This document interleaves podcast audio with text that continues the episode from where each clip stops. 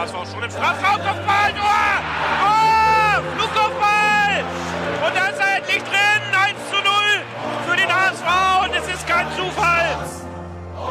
Jetzt aber die Szene, Bakary hat ja nicht gewürfen, alleine aufs Tor zu. Bakker Machine, ja! Tabellenführer und Sieger dieses Spitzenspiels ist nur ein Club. Und das ist nur, nur der HSV. Moin, ihr Lieben. Nach der englischen Woche steht Folge 102 des Volksparkgeflüster an mit Nando. Fiete. Birger. Und Lasse.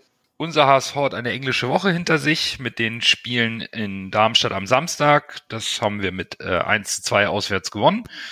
Und gestern Abend am Dienstag zu Hause gegen Sandhausen 4 zu 0 nachgelegt und damit sechs der avisierten neun Punkte, die Trainer Tune gefordert hat, bis äh, zur kurzen Weihnachts-Neujahrspause äh, eingeholt. Und wir wollen nochmal beide Spiele analysieren und beginnen mit dem Spiel in Darmstadt Coach. Äh, erneute Umstellung in der ersten Elf. In Überzahl den Ausgleich kassiert und am Ende gerade noch so gewonnen. Wie bewertest du den Auftritt in Darmstadt? Schwach. Ich fand den, den Auftritt in, in Darmstadt schwach. Wir haben keine Chancen kreiert. Wir waren schlecht mit dem Ball über die ganze, über die ganze Linie, haben uns zu wenig ohne Ball bewegt, keine äh, Investitionsläufe, zu wenig Tempo in unser Spiel, keine richtige Initiative ergriffen.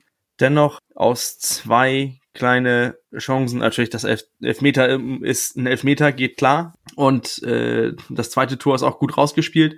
Aber das waren auch die einzigen richtigen gefährlichen Torszenen, die wir hatten. Äh, ansonsten fand ich uns in Darmstadt schlecht. Es war mir auch schwer, einen, äh, einen Man of the Match zu finden, weil ich eigentlich fand, dass keiner sich richtig herausragend gespielt hat. Das Tor von Darmstadt, natürlich ärgerlich, das noch in, unter oder in Überzahl zu kassieren, aber so ein Tor machen die, machen die nicht nochmal. Da, da passt einfach alles zusammen. Aber insgesamt die ersten drei Punkte der Woche geholt. Wichtige drei Punkte, weil ähm, wir waren in der Krise, wir waren angeschlagen, wir waren wie ein Boxer im, im, im Ringeck und haben uns dann noch äh, rausgeholt und drei Punkte haben richtig gut getan und man sieht das ja, wie die Reaktionen auch nach dem Spiel waren. Ja, ich bin da ein bisschen auf deiner Seite, zum Teil zumindest. Also zum einen, ähm, Tune musste ja gezwungenermaßen erneut die erste Elf umstellen, hat wieder nicht mit der gleichen ersten Elf gestartet, aber das lag natürlich auch daran, dass Kittel gelb-rot gesperrt war dann hat er Onana mit rausgenommen, Haier und Winsheimer dafür reingebracht.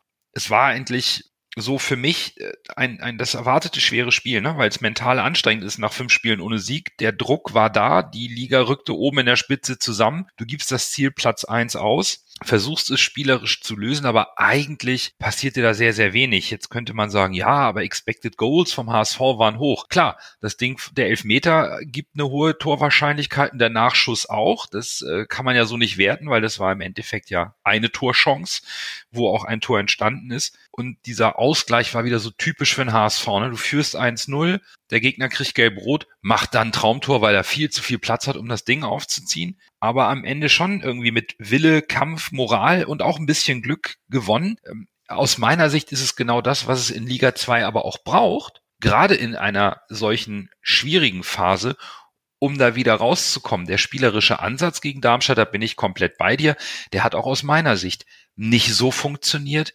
wie man es vielleicht von der Mannschaft erwarten kann. Also ich habe nicht viel zu Spiel zu sagen, muss ich ganz ehrlich sagen. Ich habe es mir zwar gestern nochmal äh, im Real Life angeguckt, aber ich muss ganz ehrlich sagen, ich, ich weiß ja nicht mehr viel von. Ich habe mich mit äh, Sandhausen und mit Karlsruhe beschäftigt und äh, so viel kann ich gar nicht mehr sagen, muss ich ehrlich sein. Also ja, ich fand das Spiel gegen Darmstadt schon sehr interessant, weil es ähm, irgendwo hat man eine Reaktion erwartet na, nach der schwierigen Phase und man ist auch sehr offensiv mit der Situation umgegangen, auch unter mit der Ansage von von Tune, äh, wir wollen zurück auf Platz eins, da wollen wir hin, das ist unser Ziel.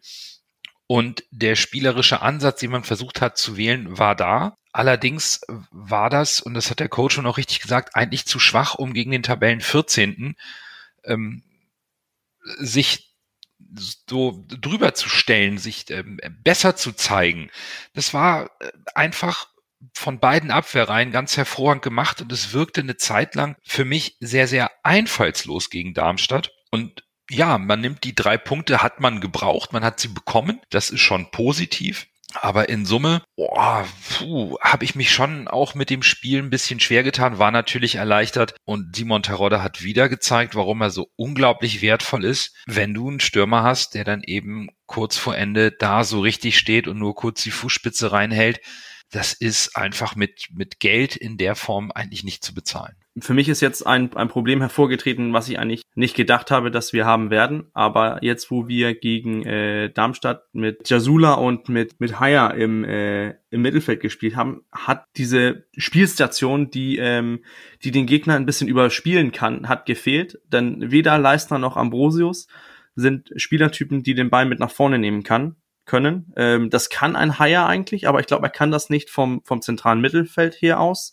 Er kann das wohl eher, wenn er in, ähm, in der Abwehrreihe spielt. Es, es fehlt irgendwie dieser Abwehrspieler, der mal den Ball auch vorbei an den ersten beiden Stürmern mitnimmt und dadurch Überzahl und Unruhe bei den Gegnern reinschafft. Und das das macht ein Leistner nicht, das macht ein Ambrosius auch nicht. Das hatten wir letzte Saison bei, äh, bei Van Drongelen, der das oft gemacht hat, der bis in die gegnerische Hälfte gedribbelt ist und da dann nicht weiterkam. Aber man hat trotzdem das Spiel so weit nach vorne gelagert, weil er so ballsicher ist im Gegensatz zu Ambrosius und Leistner. Die sind, die sind gut, die sind robust, die, die sind eine gute Innenverteidigung, die jetzt auch ziemlich gut steht haben sich gegenseitig gefunden. Aber das Spiel öffnen mit, mit dem Ball, das kann weder Ambrosius noch Leistner da sind die zu begrenzt. Und dann kommt natürlich, wie du richtig sagst, die Schwierigkeit hinzu, wenn du auf einer Doppelsechs mit ähm, einem Haier spielst, der zwar als für einen Innenverteidiger ein guter Fußballer ist, aber auch nicht diese Dynamik hat, auf der Sechs äh, das Spiel anzutreiben.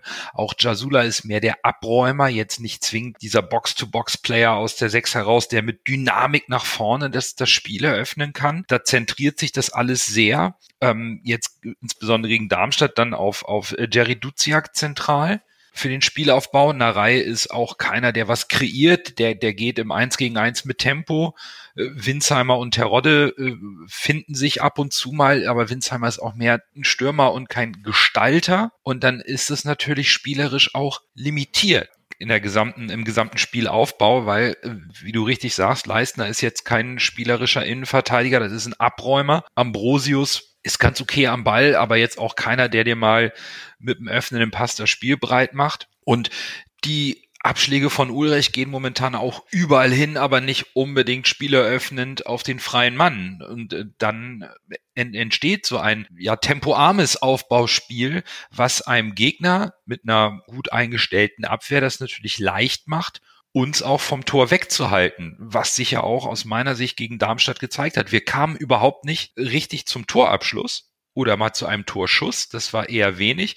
Es wurde ein bisschen besser, als Aaron Hunt ähm, zur Halbzeit kam der dann ähm, für Jasula, der sich ja die Nase gebrochen hatte, eingewechselt wurde. Da war ein bisschen mehr Spielkultur vorhanden. Aber in Summe war das schon sehr, sehr ausrechenbar. Jetzt ist immer die Frage, lag es nur an dem, an dem Druck, an der Nervosität aufgrund der Situation oder ist die Mannschaft immer noch in der Findungsphase und auch Tune selbst, was will er mit dem vorhandenen Material? Er wechselt ja nun wirklich jedes Mal in der in der Startelf zwei oder mehr Positionen aus. Was, woran hapert's noch? Also was, was mir auffällt, ähm, ist, dass wir mit, mit zwei Typen wie Haya und mit Jasula dann investieren wir auch zu viele Spieler im, im Spielaufbau. Darmstadt hat ja versucht, ähm, mit, mit Dorsun und wie hieß der dahinter ihn gespielt hat? Äh, Kempe, glaube ich. Das waren ja die einzigen, die, ähm, die ins Pressing gegangen sind, aber trotzdem brauchten wir Leistner, wir brauchten äh, Ambrosius, zum Teil auch Ulreich und abwechselnd dann immer Jasula oder Haya, um also vier, viereinhalb Spieler, wenn man Ulreich als einen halben Spieler, um an zwei Spielern vorbeizukommen. Und wenn du so viele Spieler gebraucht brauchst, um an zwei Spielern vorbeizuspielen, dann hast du natürlich weiter vorne auf dem Spielfeld keine Überzahl und, und kannst da dann auch nicht diese Investitionsläufe abliefern, weil du rennst dann immer in, Gegen, in, in, Unter, in Unterzahl und spielst eigentlich ja nicht mal Mann-Mann, denn du wirst immer dann gedoppelt. Heißt, sobald du vorbeigespielt hast an den ersten zwei Stürmern, spielst du dann zurück, weil es sind ja keine Möglichkeiten da. Und das ähm, finde ich die Möglichkeit, Haya zurück in die Innenverteidigung zu, ähm, zu stellen, wäre da eine Möglichkeit für Tune oder auch einen Duziak einen Spielkameraden, äh, mit denen er ein bisschen mehr kombinieren kann, äh, an seiner Seite zu tun. Und ich glaube, das hat er nach, in, der in der zweiten Halbzeit mit Aaron Hunt gefunden. Von Aaron Hunt war es auch kein gutes Spiel, aber ein, ein Aaron Hunt geht dann runter und fordert den Ball, versucht irgendwie Akzente zu setzen. Aber wenn, ähm, wenn für ihn auch keine Läufe kommen oder vorne keine Bewegung ist, dann, dann wird es auch nicht einfacher für einen, für einen Aaron Hunt, dann das Spiel zu setzen. Aber da kommen wir noch zu beim Sandhausen-Spiel. Ich fand das Spiel auch spielerisch schwach. Du hast es ja eben schon gesagt, wenn du diesen Vierer-Block hast, mit diesen vier Spielern, die beiden Innenverteidiger und zwei Sechser, die nicht sonderlich kreativ sind, dann ist es natürlich schwierig, daraus gewisse Torgefahr und Spielwitz zu entwickeln. Da wird es, glaube ich, der Mannschaft gut tun, wenn Van Drongelen wieder fit ist, weil ich glaube, der ist einer der kreativsten Innenverteidiger, oder der kreativste Innenverteidiger mit Abstand im Kader. Der kann da vielleicht so ein bisschen mehr Kreativität in diesen Block reinbringen. Aber äh, auch auf der 6 äh, kann ich mir vorstellen, jetzt, nachdem wir was jetzt gesehen haben, werden wir Hand immer öfter sehen. Wenn jetzt Tune im Spiel merkt, oder geht nicht so viel, haben wir jetzt auch öfters gesehen, dann kommt Hand und der soll das Spiel dann nochmal von hinten nochmal ein bisschen kreativ, kreativ antreiben. Und bezüglich der Sache mit der eingespielt hast, hast du das dir eben ja fast selbst beantwortet.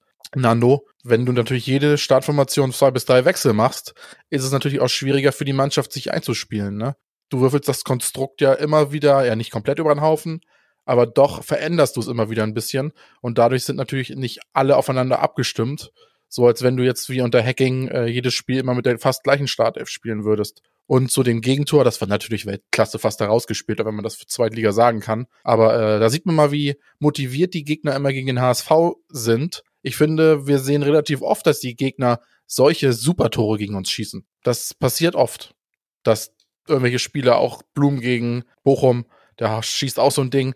Die Spieler sind gegen den HSV bis in die Haarspitze motiviert, mehr als gegen jeden anderen Gegner. Und dann passieren halt auch solche Dinger. Ne? Also gegen den HSV, finde ich, schießen die Gegner oft wirklich schöne Tore und oftmals sind die gegnerischen Torwerte wachsen auch sehr oft über sich hinaus. Das ist etwas, was mir aufgefallen ist. Da ist immer so ein bisschen was dran, ne? Wenn man so sehr äh, subjektiv als als HSV-Fan an die Sache rangeht, denkt man immer, boah, wie kann die, wie können die so einen Angriff fahren? Oder warum geben die plötzlich so Vollgas? Ich meine, ähnliches hatten wir ja, auch wenn wir 4-0 gewonnen haben, jetzt am gestrigen Spiel gegen, gegen Sandhausen. Am Ende 4-0 klingt nach einer heftigen Klatsche für Sandhausen. Aber wenn man das Spiel nochmal jetzt, äh, was wir jetzt ja machen werden, nochmal analysiert, ich glaube, das kann man so in der Form nicht sagen, auch wenn es 4-0 ausgeht, oder Coach? Das war nicht so eine Klatsche für Sandhausen rein über 90 Minuten fußballerisch gesehen. Also ich fand äh, ganz gewiss, dass wir auch gestern äh, gegen Sandhausen kein gutes Spiel gemacht haben. Was mich auch so ein bisschen wundert und im Prinzip auch irgendwie stört, ist, dass äh, Daniel Thune sich gegen Sandhausen mit zu Hause nach einem Sieg sich dazu gezwungen fühlt, ein 3-5-2 zu spielen. Ich glaube, es war kein 3-5-2, es hätte ein, oder es hätte, es war kein 5-3-2, hätte, sondern ein 3-5-2 sein, aber es ist, hat leider ausgesehen wie ein ähm, 5-3-2. Das hat es getan, weil die Sandhausener uns mit deren Außenstürmern, unsere Außenverteidiger, ganz hoch angegangen sind, dass unsere Außenverteidiger Leibold und äh, Wagnumann nicht die Chance hatten, nach vorne zu rücken und sich zurückdrücken haben lassen, heißt, dann spielst du plötzlich nicht 3-5-2, sondern 5-3-2 und dann, dann stehst du ganz weit hinten. Und man hat das ja auch gesehen, besonders in der ersten Hälfte, du hast immer versucht, dich hast dich durch dieses Pressing von diesen drei Leuten, wieder mal, du hattest fünf Spieler auf einer Reihe, hättest dich da auskombinieren können müssen, hast das nicht hinbekommen, hast dann weit geschlagen, Ball verloren, und dann ging es von vorne wieder an. Hast den Ball erobert oder die Sandhausener haben äh, aufs Tor geschossen, haben nichts daraus bekommen. Und dann ging es von vorne wieder los. Es hat mich gewundert, dass Tune nicht eher umgestellt hat, bis zu seinem Wechsel in der 59. Minute, wo er äh, erkannt hat, dass mehr Ballsicherheit ins Team musste. Und ja, nach dem Wechsel waren wir auch deutlich besser. Denn wir haben, ganz ehrlich, das Tor, das war ja wieder so, so ein Freak-Tor. Äh, die Flanke von Duziak ist ja nichts Besonderes. Und da steht ein Sandhausen-Spieler und sagt halbwegs zu, ich glaube, Terodde brüllt ihn sogar an, ich, das würde mich nicht wundern, sagt, ey, lass das gehen. Und er die Arme hoch und lasst ihn gehen. Und Terodde schiebt ihn einfach ganz einfach rein. Das ist so ein, so ein richtiges, ja, Freak-Tor, aber Es hat funktioniert, 1-0 vorne. Und das hat natürlich auch das Ganze einfacher gemacht, denn Sandhausen hat ja auch zur Halbzeit umgeschaltet und hat ein bisschen mehr investiert. Auch nach vorne ist hat ein bisschen mehr offensiver agiert, hat plötzlich die drei Spieler, die vorne waren, die, die Außenspieler haben nicht mehr so defensiv gearbeitet. Heißt auch, dass ähm, Wagnumann und Leibold weiter mit nach vorne rücken konnten. Und dann hattest du dieses 3-5-2, was du, was du spielen wolltest. Und das hat dann ja funktioniert, weil wir offensiv mehr investiert haben und die nicht so defensiv orientiert waren, die Außenspieler. Und ja, dann haben wir die Tore gemacht, aber es, es, es zeigt sich ja auch in den, in den Statistiken. Wir sind, wir waren einfach von Expected Goals, also wir waren einfach in meinen Augen nicht gut genug. Und das Spiel spiegelt sich auch nicht so deutlich wieder wie das Ergebnis am Endeffekt. Aber ein dreckiger Sieg, 4 zu 0. Und ich glaube, die Mannschaft gewinnt dadurch Selbstvertrauen. Und so langsam kämpfen wir uns auch aus dieser Krise raus. Ja, das Spiel gegen Sandhausen ist natürlich, da es erst gestern Abend war, also irgendwie 24 Stunden her, deutlich präsenter. Ich habe gar nicht so viel mir zu Sandhausen notiert, ähm, zumindest nicht zum Spiel. Ich fand, dass Sandhausen in der ersten Halbzeit schon die bessere Mannschaft war, die mit den relativ limitierten oder einfachen Mitteln den HSV sehr in Bedrängnis gebracht hat und zwar einfach durch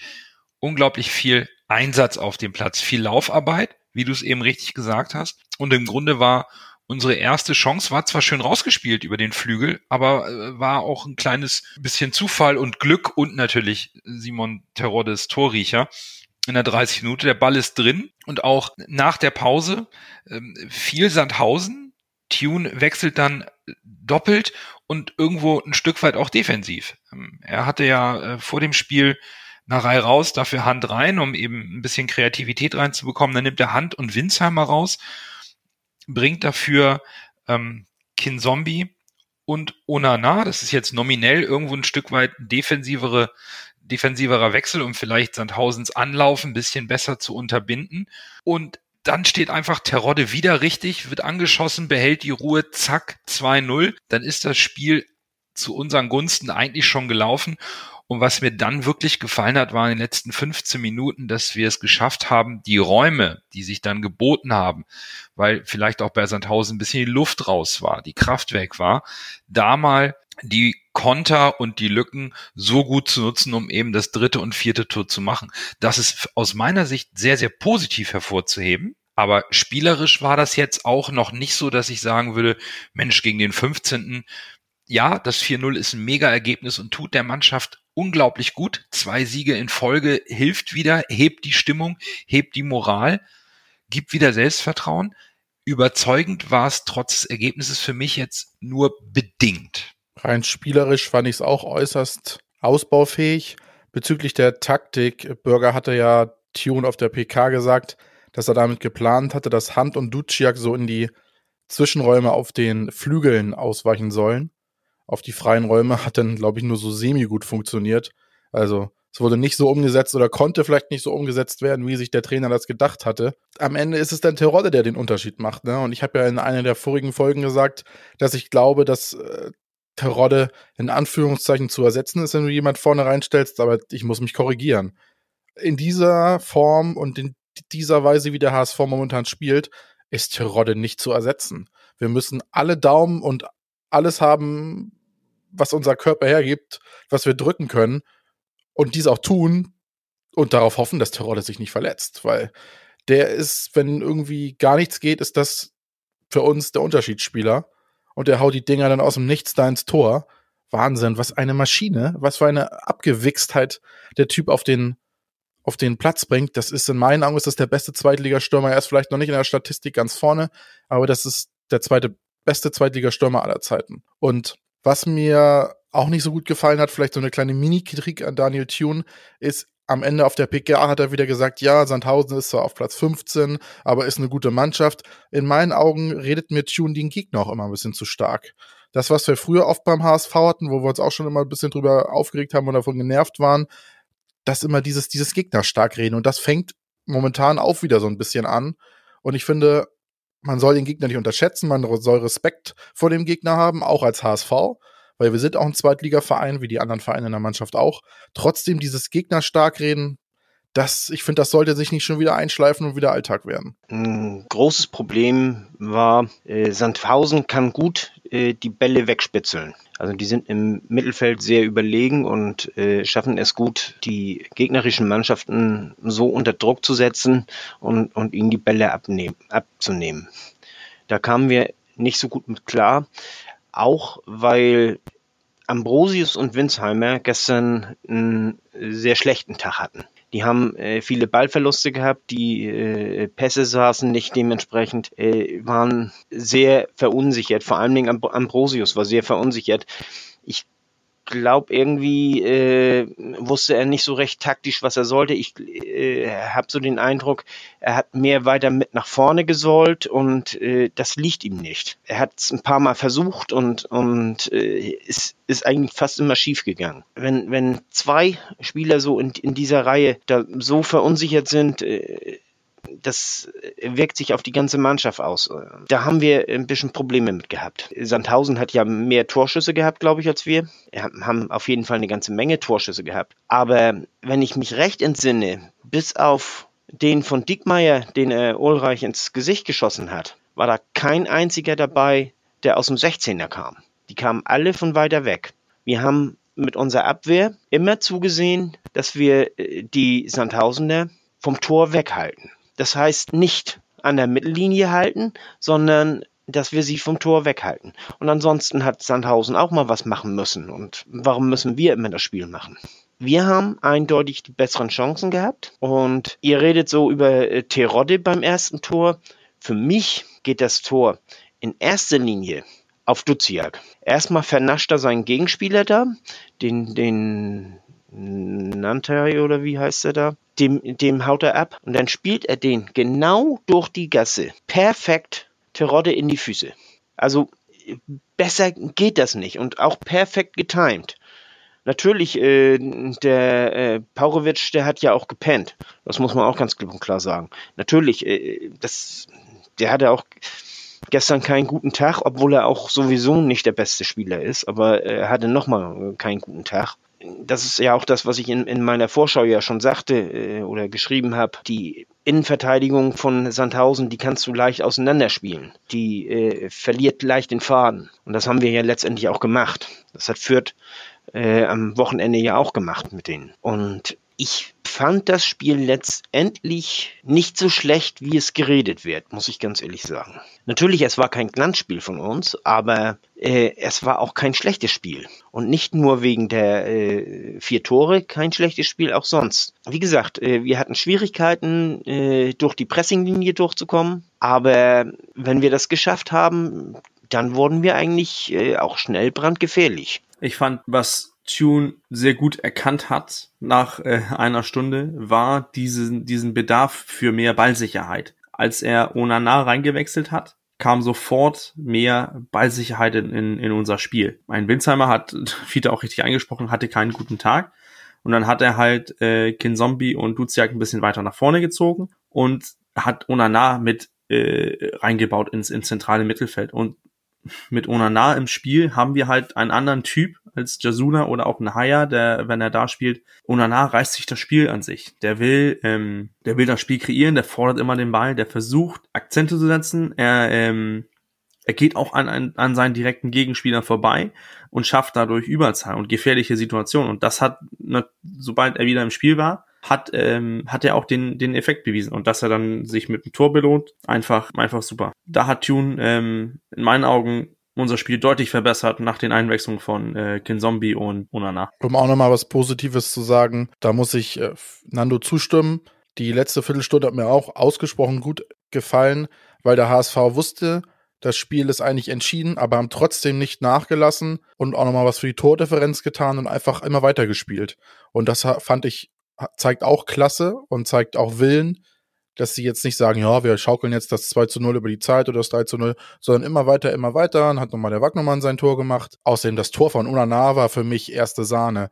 Wie er da durchs Mittelfeld durchgeht und wie er ihn dann elegant über den Torwart lupft, das war richtig stark gemacht. Das, das war ein richtig gutes Tor, fand ich. Also das hat mir auch sehr imponiert.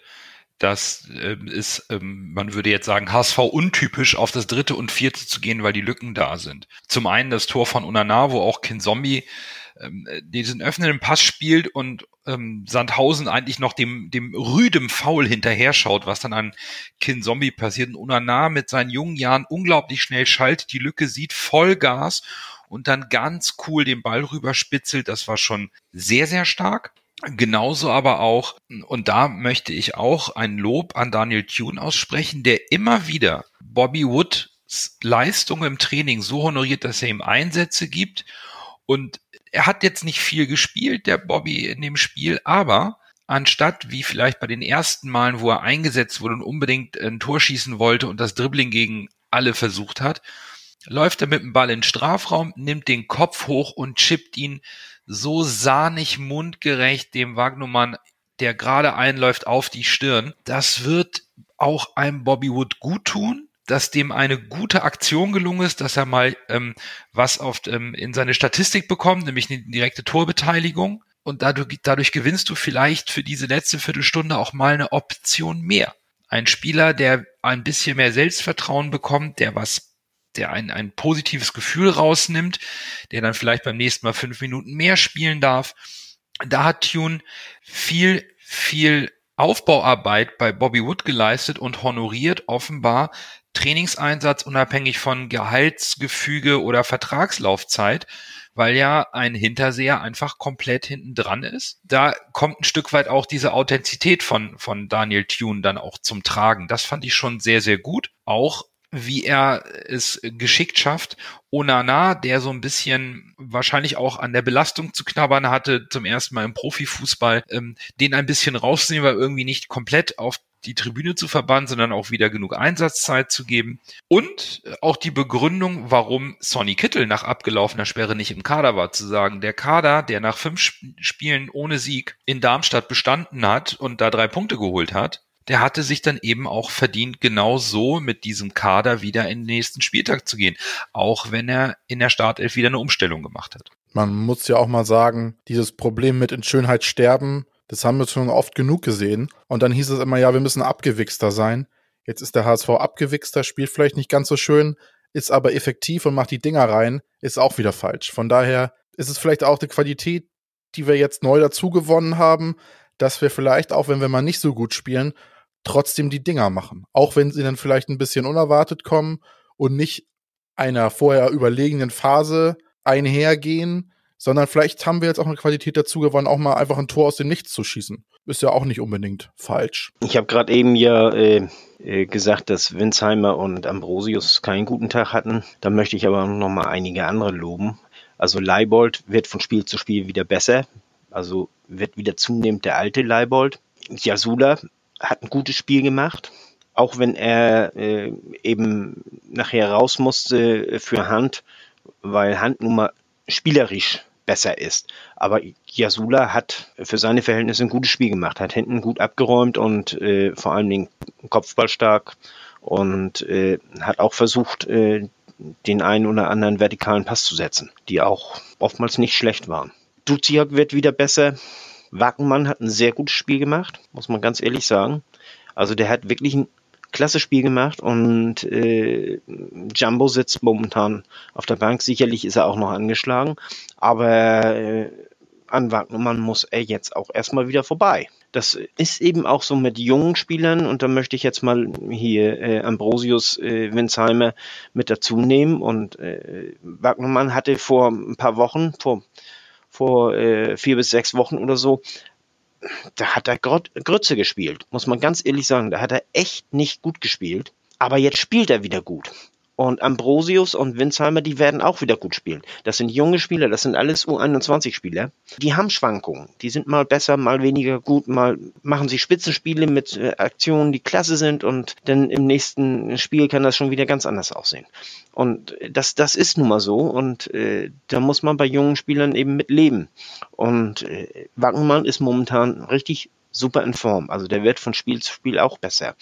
Dann muss ich ganz ehrlich sagen, Kin Zombie hat mir so gut gefallen. Also für mich Also ich, ich, ich sehe es eigentlich, äh, im Grunde genommen müsste es Tune schwerfallen, ihn nach diesem Spiel wieder auf die Bank zu setzen.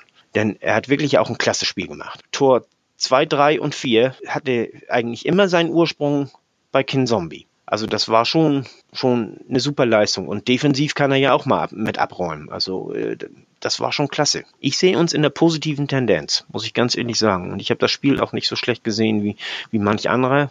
Sicherlich war das kein 4 zu 0 Spiel, aber äh, das war ein gutes Spiel, fand ich. Da lasse ich mich auch nicht von abbringen um auf den, äh, den Punkt zurückzukommen, den, den Lasse eben erwähnt hat, mit dieses, äh, wir sollten abgewichster sein und so. Ich, ich verstehe es auch, es ist auch eine Balance. Ähm, es, es geht halt darum, dass ähm, wir uns in den letzten Spielen gegen Darmstadt, gegen Bochum, gegen wen haben wir vor Bochum gespielt, ist auch egal. Wir haben uns in den Spielen keine Chancen rausgespielt. Wir haben uns nichts kreiert. Wir haben uns ja auch nichts viel gegen Darmstadt kreiert. Gegen Sandhausen wurde es dann besser und wie Fiete eben gesagt hat, wir sind in einer positiven Tendenz, ganz klar, mit zwei Siegen, zwei Spiele. Die Form zeigt nach oben.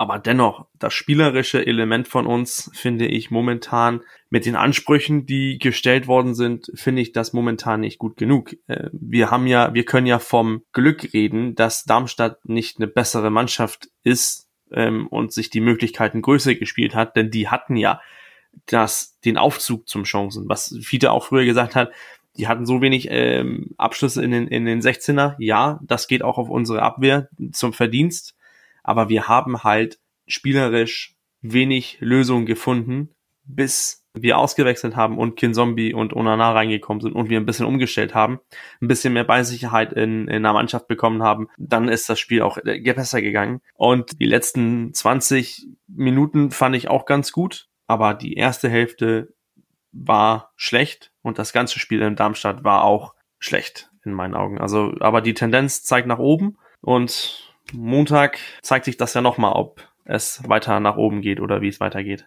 Ich finde es ähm, unglaublich spannend, dass wir jetzt schon bei diesem, bei dieser Bewertung auch ähm, über Ansprüche, Realität, richtige Einordnung sind. Denn äh, Daniel Thune hat das auch nochmal thematisiert nach dem Spiel. Er hat selber gesagt, ähm, er weiß selbst, dass man schöneren Fußball spielen kann, aber man kann vielleicht nicht unbedingt erfolgreicher spielen. Und ähm, er hätte sich oder der HSV hat sich nie unter seiner Regie auf die Fahne geschrieben, Hurra-Fußball zu spielen, sondern man hat nie die Nerven verloren, als es nicht so gut lief und man ist nicht abgehoben, als es mal besser lief.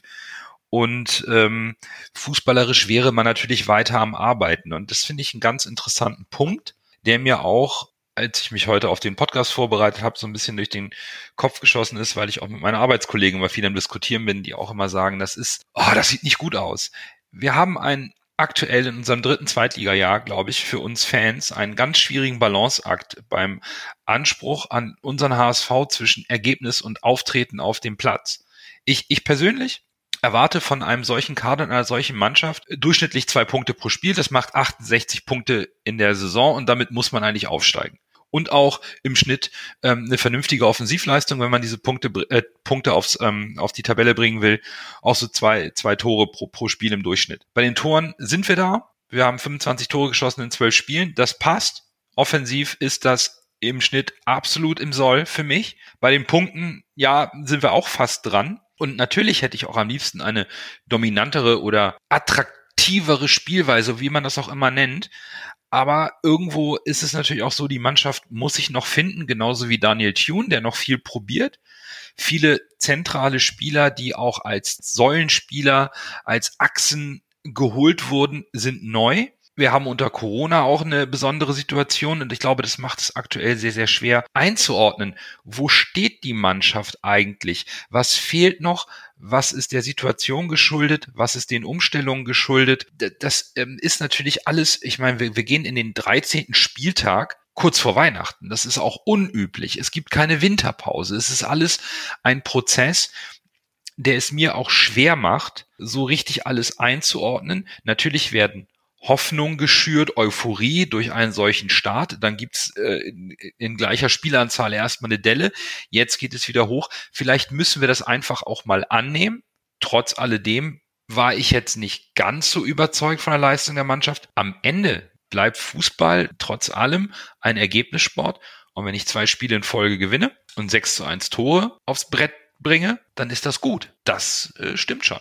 Und gegen Hannover waren wir klar die bessere Mannschaft, haben aber letztendlich doch verloren. Ne? Das darf man auch nicht vergessen. Das, das läuft mitunter so. Aber über die Mehrzahl der Spiele setzt sich die Qualität durch. Wie gesagt, also ich sah uns auch nicht als die schlechtere Mannschaft. Das war, war kein gutes Spiel. Auch gegen Darmstadt nicht. Aber trotzdem äh, habe ich uns in beiden Spielen eigentlich als die bessere Mannschaft gesehen dann sollten wir vielleicht auch äh, mal schauen, wer denn in den letzten beiden Spielen von uns und von unseren Hörerinnen und Hörern der beste Spieler war. Dann erst Groh, der den Ball übernimmt, halblinke Position zu Magath. Er sollte schießen, 25 Meter am ersten frei. Schuss auf das Tor. Tor! Tor! Ein herrlicher Treffer, ein wunderbarer Treffer. Angeschnitten, der Ball fliegt da unhaltbar rechts ins Eck. Wenn wir jetzt einen Ball hätten, würde ich es Ihnen nochmal zeigen. Wir fangen an mit dem Man of the Match, Spieltag 11 in Darmstadt. Und da war es für mich ganz klar, da konnte es aus meiner Sicht nur einen geben. Und das war und ist für mich Simon Torodde, dieser Torgarant vorne, der einfach richtig steht, die Bälle da so abgewichst reinmacht, und wenn der trifft, holen wir einfach Punkte. Da fehlen mir irgendwie momentan so ein bisschen die Worte, um äh, seine Leistungen zu honorieren, die er da vorne im Sturmzentrum bringt. Fiete? Torode, ohne Wenn und Aber. Bürger? Ja, ich hab's mir ich habe es ja angeschrieben, dass es kann nach so einem Spiel nur einen geben. Und das war ja auch so gemeint, dass natürlich die zwei Tore überwiegen. Ich habe mich dennoch für, äh, ich habe mich doch für einen anderen entschieden, weil für mich war ein Simon Tirode aus dem Spiel heraus ganz einfach zu anonym. Deswegen in meinen Augen Toni Leistner als Man of the Match gegen Darmstadt. Okay. Oh, Lasse? Simon Terodde. Keine zwei Meinungen. Ja, Gut, Bürger sieht's anders. Genau, keine zwei Meinungen außer die vom Coach, das wissen wir ja. Äh, spannend. Dreimal Torodde bei uns und einmal Leistner. Und äh, unsere Hörerinnen und Hörer haben sich entschieden für Platz drei Aaron Hunt, Platz zwei Ambrosius und Platz eins mit äh, weitem Vorsprung Torodde. So, gegen Sandhausen. ich weiß, ihr erwartet jetzt alle, dass ich Bobby Wood sage. Äh, Werde ich aber nicht. Er ist es nicht geworden, Schade. auch wenn ich mich bei der Vorlage wirklich unglaublich, ich habe mich unglaublich für Bobby gefreut. Ich habe auch noch nachgelesen, dass wir unsere Siege nur dann holen äh, oder äh, wenn Gideon Jung eingesetzt wird, verlieren wir nicht. Der ist es aber auch nicht geworden, ist nur ein netter Fun Fact. Auch gegen Sandhausen für mich Torodde, weil das, das ist eine Maschine. Das ist einfach eine Maschine, die ist so wertvoll und ich kann jetzt mittlerweile auch verstehen, warum man den irgendwie seit Jahren haben will für die zweite Liga, weil der verbreitet Angst und Schrecken bei seinen Gegenspielern und nutzt das so eiskalt aus. Zwölf Spiele, 13 Tore, die Flasche Korn vom Weltmeister ist eigentlich schon fast auf dem Weg ins äh, virtuelle Volksparkgeflüsterbüro. Also auch gegen Sandhausen für mich Torodde. Fiete? Ich habe lang überlegen müssen, muss ich ganz ehrlich sagen, weil es mehrere gibt, die verdient haben. Torodde hat es auf jeden Fall verdient, wäre es aber nicht bei mir. Äh, Duziak hat ein sehr gutes Spiel äh, gemacht, hat äh, sich oftmals eins gegen eins durchgesetzt und äh, das ist das, was wir vorne auch brauchen. Wir brauchen auch mal äh, Spieler, die auch mal äh, ein, zwei andere Spieler hinter sich lassen können, um dann äh, den, den Pass zu setzen. Onana hat sehr gut gespielt, hat sein erstes Tor gemacht. Kin Zombie hat ein super Spiel geliefert. Ich habe mich aber doch für Wagnermann entschieden, der über die volle Distanz gespielt hat und über die volle Distanz auch wirklich gut gespielt hat. Defensiv wie offensiv und hat auch sein erstes Tor gemacht. Und äh, war, glaube ich, an drei Toren äh, mehr oder weniger direkt äh, beteiligt. Das ist mein Man of the Match. Coach? Ähm, gegen Sandhausen habe ich mich dennoch schwer getan weil ähm, ich fand, äh, ein Kandidat war eigentlich Daniel Thune, weil er sich ähm, mit seinen Wechseln sehr klug angestellt hat. Die Wechsel nach einer Stunde kann man sagen, vielleicht kamen die ein bisschen zu spät. Aber die Einwechslung von Onana und, und Kin Zombie fand ich genau richtig, genau was uns gefehlt hat. Ich habe auch die letzten Spiele eigentlich einen, einen Typ wie Onana vermisst, der so den Ball fordert, der das Spiel setzt, der mal ein 1 gegen 1 geht, auch zentral. Also war ich im Zweifel, jetzt Tune, Onana oder Kinzombie zu wählen, aber ich habe mich dennoch für unseren Torschützen entschieden und nehme Onana. Lasse. Ich habe auch kurz an Onana gedacht, weil das Tor fand ich wirklich stark. Aber am Ende habe ich gedacht, Doppelpack in beiden Spielen, mache ich einen Doppelpack beim Man of the Match und dem Simon Terodde. Also diese, ich, das kann man gar nicht beschreiben. Diese, diese Präsenz auf dem Platz, das hat man ja beim ersten Tor gesehen. Die beiden Sandhausen-Spieler erstarren zur Seitsäule und bewundern ihn und er schießt ihn rein. Ja, das ist, das ist schon beeindruckend. Wir haben also bei uns zweimal Torodde, einmal Wagnoman, einmal Onana. Und Hörerinnen und Hörer haben äh, es fast geschafft, Bobby Wood aufs Treppchen zu heben. Der ist aber nur Vierter geworden. Ein Punkt vor ihm ist auf Platz drei Onana. Auf Platz zwei Ambrosius. Der bekommt gerade viel Lob und Anerkennung in unserem Voting durch seine konstant guten Leistungen. Und auf Platz eins auch da der Doppelpack für das Spiel gegen Sandhausen ebenfalls äh, Simon äh, Torode. Zu Ambrosius möchte ich noch was sagen. Ich habe ihn ja ziemlich kritisiert, aber er wurde nachher in der zweiten Halbzeit äh, wurde er besser. Und das ist, äh, ich vermute mal bei den bei den Spielern, die äh, ja nicht so wie wir das Spiel nochmal nachgucken im Real Life, sondern äh, die das aktuell, die haben dann mehr so die letzte Zeit im, im Gedächtnis und da dann dann wirkt er nämlich auch besser. Es war hauptsächlich die erste Halbzeit, wo er äh, geschwächelt hat. Was mir noch wichtig auch zu sagen ist, es ist ja nicht so, dass, wenn man jetzt sagt, ist Terodde und seine Tore, er ist natürlich verdammt wichtig mit seinen Toren, doch ich finde, er trägt im Spiel halt zu wenig, momentan zu wenig mit damit bei. Das war am Anfang anders, aber er macht seine Tore und ist immer noch verdammt wichtig und ohne seine Tore ständen wir auch schlechter da. Ja, dann schauen wir mal, wie wir Montag dastehen. Das letzte Spiel in 2020 in Karlsruhe dann gibt's einen kurzen Weihnachts- und Jahreswechselurlaub, denn ähm, geht ja am 3. Januar dann auch direkt wieder weiter. Der KSC spielt morgen noch seinen zwölften Spieltag ähm, in Aue. Ja, und dann 13. Spieltag in Karlsruhe, Montagabend, Flutlicht, ohne Zuschauer. Fiete, was geht ab in Karlsruhe? Karlsruhe hat eine gute äh, Phase hinter sich. Die haben 3 zu 0 gegen St. Pauli gewonnen, 3 zu 1 gegen Braunschweig, 1 zu 0 gegen Paderborn, 2 zu 1 gegen Osnabrück. Allerdings äh, letztes Wochenende 2 zu 1 gegen Fortuna Düsseldorf verloren. Das ist ein bisschen Knick in der Historie oder wie soll man sagen. Sie spielen normal eigentlich aus einer sehr äh, intensiven und äh, guten Abwehr heraus, spielen mit einer Viererkette. Das Zentrum meistens mit Fröde, Gondorf und Wanicek. Und dann auf den Außen links Lorenz, Linksfuß und meistens mit Choi, der auch ein Linksfuß ist, auf rechts. Das ist eigentlich so ein bisschen ungewöhnlich. Äh, meistens nimmt man äh, entweder einen Linksfuß auf rechts und einen Rechtsfuß auf links oder umgeke und umgekehrt. Aber das zwei Linksfüße auf den Außen, das ist, ist ungewöhnlich. Und wo man letztendlich darauf achten muss, äh, der gefährlichste Spieler, das ist eindeutig äh, Hofmann. Das ist ein richtiger Zielspieler, der macht Tore und der macht auch äh, Anspiele, also äh, Vorbereitungen. Ist auch mit, äh, soll ich lügen, 1,95, 1,96 irgendwie so ein sehr großer Spieler. Die Innenverteidigung ist eigentlich auch recht groß. Äh, sie sind sehr kopfballstark. Wie würde ich gegen sie spielen?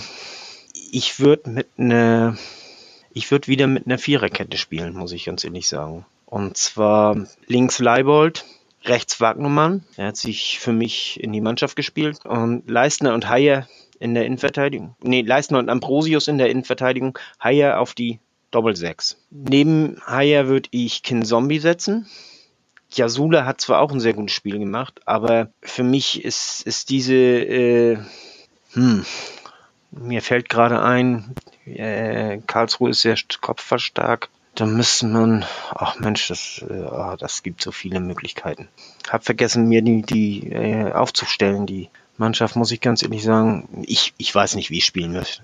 Muss ich mir noch bis zum Wochenende überlegen. Aber wir gewinnen 3-1, das weiß ich. Gut, das, das würde ja auch reichen, wenn wir äh, 1 zu 3 in, in Karlsruhe gewinnen. Ich war auch ein bisschen überrascht, als ähm, das Karlsruhe hatte einen relativ schwachen Start. Da gab es ja auch die Transfergerüchte um Hoffmann, äh, Hofmann, auch, auch hier zum HSV hin.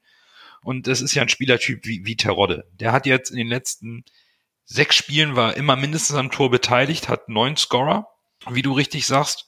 Und äh, Karlsruhe spielt aber sehr konstant. Die spielen ihr 4-1, 4-1, da spielen sie durch. Hoffmann ist vorne, Hofmann ist vorne der Zielspieler. So ein bisschen ähnlich äh, wie beim HSV. Man verlässt sich darauf, dass diese unglaubliche Qualität im Sturmzentrum funktioniert. Und das ist schon eine Herausforderung. Der KSC steht jetzt, glaube ich, auf, auf Platz neun noch. Ähm, fehlt ja noch ein Spiel. Ähm, hat sich super gefangen mit, mit dieser Siegesserie, die jetzt gegen Düsseldorf ein Ende gefunden hat. Und ich denke auch, das ist nochmal eine ganz, ganz spannende und, und intensive Herausforderung für die kurz vor den Feiertagen. Und ich, ich gehe mit. Ähm, ich würde auch mit einer Viererkette spielen. Mit, mit Ambrosius und äh, Leistner in, in der Innenverteidigung, um eben diese körperliche Wucht gegen diesen Brocken da auch reinzubringen. Mit Leibold und Wagnermann, da sehe ich äh, auch momentan keinen Änderungsbedarf. Onana und Haya auf der Doppel 6 wäre auch so mein Mittel, was ich da für das Mittelfeld gegen Karlsruhe entgegenstellen würde. Ähm, würde dann Jatta mal auf der Außenbahn bringen, um ein bisschen mehr, zumindest einen Spieler mit mehr Tempo auf dem Platz zu haben. Dafür auch Hand wieder ähm, äh, rausnehmen. Winsheimer äh, drin lassen. Duziak auf der 10 und äh, Terodde vorne drin. Ich habe mich allerdings nur für ein 1 zu 2 zugunsten des HSV entschieden. Letztes Jahr oder letzte Saison hätte ich echt noch Angst gehabt. Äh, oder es war ja eigentlich eins unserer besseren Auswärtsspiele letztes Jahr gegen den KSC, wo das eigentlich so eine Mannschaft ist, die uns vom Kader her letzte Saison nicht gelegen hat. Dieses Jahr sehe ich da, habe ich da weniger Bauchschmerzen, weil wir viele kopfballstarke Spieler dazugeholt haben, sowohl defensiv als auch offensiv. Der KSC selbst ist ja, wie Fiete schon gesagt hat, sehr kopfballstark. Letztes Jahr waren sie sehr langsam eigentlich, aber ich glaube, ich habe mich da auch mal so ein bisschen belesen, die sind jetzt auch besser dran, weil sie auch ein paar Spieler dazugeholt haben, die ein bisschen schneller sind. Also sie haben jetzt wohl diese Körperlichkeit mit Kopfballstärke, aber auch an Tempo und Geschwindigkeit dazu gewonnen. Also sie traben nicht nur über den Platz und versuchen alles wegzuköpfen und sind lahm dabei, in Anführungszeichen, sondern sie haben an Geschwindigkeit dazu gewonnen, dadurch auch an Spieltempo und zusätzlich noch diese Kopfballstärke. Zeigt sich jetzt auch in der Tabelle, die sind ja durchaus gut dabei. Die letzte Phase von ihnen war stark. Deshalb habe ich mich entschieden, auch mit einer Viererkette zu spielen, weil Karlsruhe ja auch meistens im 4-3-3 spielt. Und, äh, und zwar eine Viererkette mit Leibold, Ambrosius, Leistner und Wagnermann. Dann auf der Doppelsechs habe ich Onana und Jasula. Jasula aus dem Grund, weil er halt kopfballstark ist, ein Brecher ist. Der ist in meinen Augen für solche Spiele geboren. Dann links außen Jatta, auf der 10 Duciak und rechts Winsheimer und vorne Torodde. Also insgesamt 4-2-3-1. Und ich tippe, dass wir das Spiel 3 zu 1 gewinnen. Dann fehlt ja noch unser Coach mit seinen taktischen Finessen. Ich hoffe, dass wir das Spiel gegen Sandhausen auch als Rückhalt nehmen können, besonders die letzte halbe Stunde und daraus ein bisschen mehr ähm, Ballsicherheit und, und Ball spielen wollen. Heißt, ich gehe mit äh, Leibold, Ambrosius und Leistner und Wagnumann als Viererkette. Ulreich natürlich im Tor. Doppel 6 mit Onana und Kinzombie.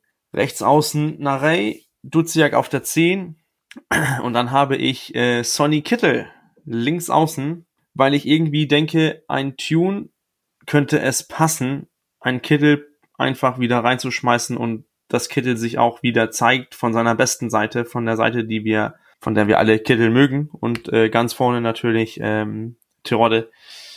Spieltipp, lass uns ein, äh, ein 1 zu 2 Sieg mitnehmen aus äh, Karlsruhe.